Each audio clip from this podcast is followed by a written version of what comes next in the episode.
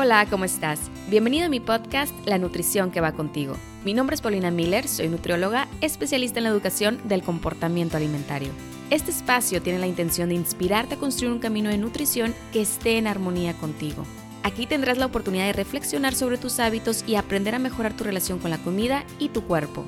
Vamos a empezar con el episodio de hoy. Hola, ¿cómo estás? La reflexión de hoy nace desde esta pregunta. ¿Cómo afecta la perspectiva que tienes sobre tu cuerpo en tu salud? En otras palabras, ¿de qué forma la manera en la que te relacionas con tu cuerpo repercute en las decisiones que tomas en tu día a día?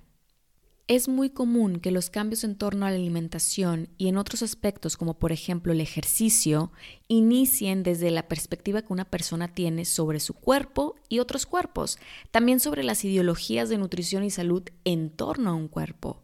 A lo largo de mi carrera, una de las cosas que más sobresale es que la gente se ve motivada en cambiar su alimentación por la principal razón de querer cambiar a su cuerpo y no tanto con la intención de mejorar su salud. ¿Y está mal querer hacer cambios en tu cuerpo? Para nada. Tampoco trato de señalar que está bien y que está mal. Sin embargo, sí de cuestionarnos más allá sobre las decisiones que se toman a la hora de comer y si éstas en realidad van de la mano con tu bienestar. Te platico.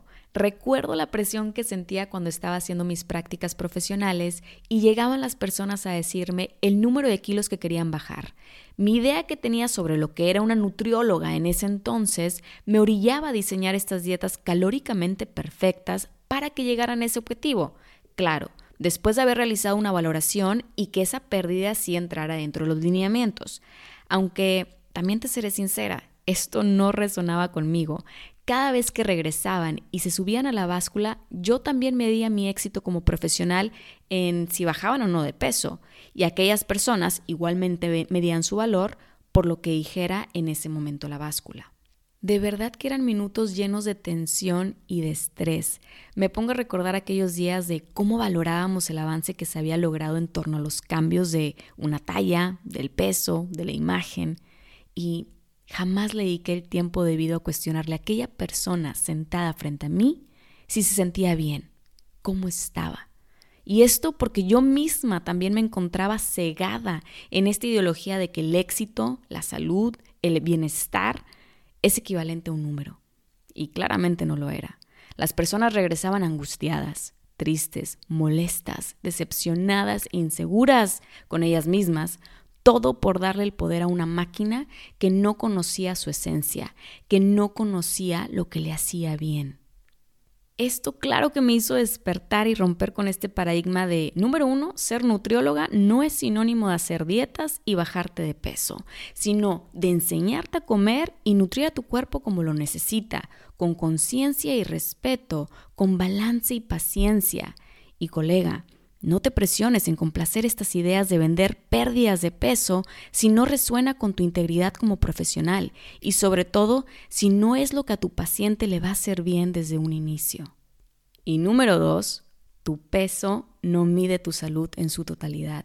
Mientras tú crees que esa persona delgada que ves es lo mejor y que dentro de tu mente has categorizado cómo se ve un cuerpo delgado y uno no delgado, cada persona tiene una perspectiva diferente, por dentro esa persona puede estar en medio de una batalla de salud que no se ve en el espejo y que la talla de su pantalón no lo va a reconocer.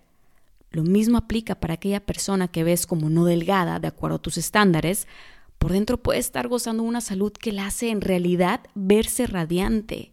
No olvides que tu cuerpo es tu hogar. Si por algún lugar tienes que empezar, es apreciándolo como tal, desde la aceptación y no desde el rechazo es como surgen las transformaciones más plenas y sanas.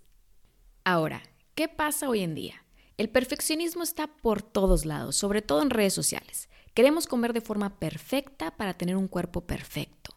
Cualquier espacio que se salga de la línea de perfección nos hace sentir que perdimos, que no valemos lo suficiente, que estamos mal y que no pertenecemos a este círculo de estilo de vida saludable perfeccionista. Y por esta razón, ese propósito de Año Nuevo no llega ni a la mitad del mes de enero, que inclusive, aun cuando se llega a esa meta del cuerpo deseado o del peso esperado, la alegría tiene fecha de caducidad porque esa mente perfeccionista encontrará una nueva razón para volver a cambiar a su cuerpo. Encontrará un nuevo juicio hacia ese cuerpo y hacia todo lo que se haga. Esta mentalidad perfeccionista estará en constante busca de perfección porque nada jamás será perfecto, y menos cuando se compara constantemente con otras personas. ¿Por qué comparas a tu cuerpo con otro cuerpo? Con la persona que sigues en redes sociales, con tu hermana o tu amiga, o con tu yo del pasado o con tu expectativa del yo del futuro. Lo que viene después de la comparación, y seguramente lo has notado, es la decepción, la inseguridad, el miedo, la culpa, no porque no puedas lograr hacer esos cambios, sino porque quieres hacerlos con base en una persona que no eres tú. Quieres plantar en tu jardín semillas que no son fértiles con las necesidades emocionales y físicas de tu cuerpo. Y creo que puedes estar de acuerdo conmigo en decir que es cansado.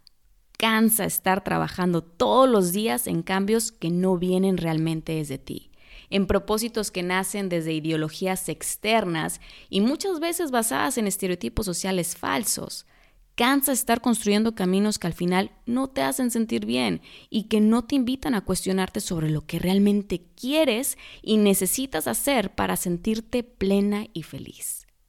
Es importante trabajar en la relación que uno tiene con su cuerpo para poder cultivar un camino de nutrición saludable a largo plazo no con duración de una semana, 25 días o un mes. Necesitas establecer un propósito que esté en sintonía contigo, más allá de un número o de expectativas. Recuerda, uno toma decisiones a la hora de comer con base en la perspectiva de su cuerpo. Si tiene la idea errónea de que su cuerpo es gordo, feo y que necesita estar más delgado, sus decisiones de alimentos estarán sesgados por estas falsas creencias. Elegirá caminos como ayunos, dietas restrictivas de moda, ejercicios intensos, todo encaminado por esta perspectiva sobre su cuerpo. Comerá alimentos para satisfacer sus pensamientos y no para nutrir a su cuerpo. Se privará de comer para no sentirse culpable y no porque reconoce que no tiene hambre. Elegirá opciones que cumplan con los estándares sociales de salud y no porque ha aprendido a elegir lo que le hace sentir bien y feliz. Y quizá digas, pero es que necesito tener ese cuerpo para sentirme bien. Ya una vez que baje este número de kilos, me sentiré bien. Haz una pausa para reflexionar. ¿De verdad tu bienestar está en el número de una báscula? ¿En la talla de tu ropa?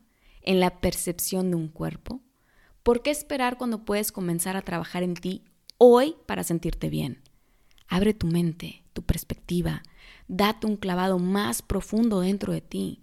¿Por qué estás posponiendo tu felicidad, tu bienestar, tu salud, tu gozo? ¿Por qué pones esto en espera? ¿Quién te ha dicho que ese cuerpo que esperas es sinónimo de bienestar? ¿De dónde ha nacido esa creencia? ¿Quién te ha dicho que tu cuerpo está mal y necesitas cambiarlo para estar bien? ¿Qué te ha hecho tu cuerpo que no has querido aprender a abrazarlo? ¿Cuántas veces has perseguido esta idea de tener que cambiarlo? ¿Te ha dado resultado? ¿Te ha dado el resultado que esperabas? ¿Por qué continúas persiguiéndolo mes tras mes, año tras año? ¿No crees que está claro que quizá la respuesta no se encuentra en la báscula, sino más allá del espejo? Puede ser que esperes que te dé las respuestas, pero si te hago este listado de preguntas es para reflexionar y porque necesitas darte el tiempo para encontrar tus respuestas. Necesitas comenzar a trabajar en ti por ti, no con base en perspectivas y respuestas ajenas, sino desde lo que resuena contigo y te hace bien a ti. Y recuerda, esto no necesariamente va a ser el mismo camino que el de la persona que vaya a tu lado, ni tampoco los tiempos van a ser iguales. Y está bien, sé paciente. Tómate tu tiempo para aprender a estar en armonía con tu cuerpo y desde aquí podrás ir reconociendo el camino de nutrición que de verdad va contigo. Te deseo un día lleno de aprendizajes y plenitud. Lo mereces. Nos vemos pronto.